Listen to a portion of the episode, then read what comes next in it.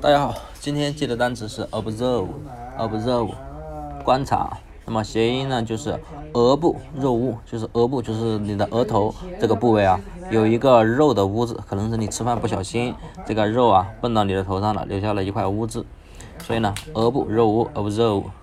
那么就是说这个肉污啊，你要仔细的观察才能看得见。比如说有一个朋友啊，仔细观察你的脸，然后突然看见，哎，你额头上怎么有一块肉的污渍啊？对不对？所以呢，说明你这个朋友观察你的脸看得很仔细。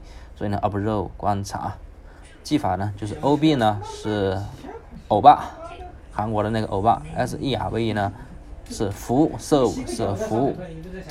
然后呢，就是说这个欧巴啊，他给你做服务的时候啊，他肯定要观察你，就是说，呃，观察你是什么一个状态，然后给你啊推荐相应的菜单。然后呢，说明这个欧巴是一个非常热心的人。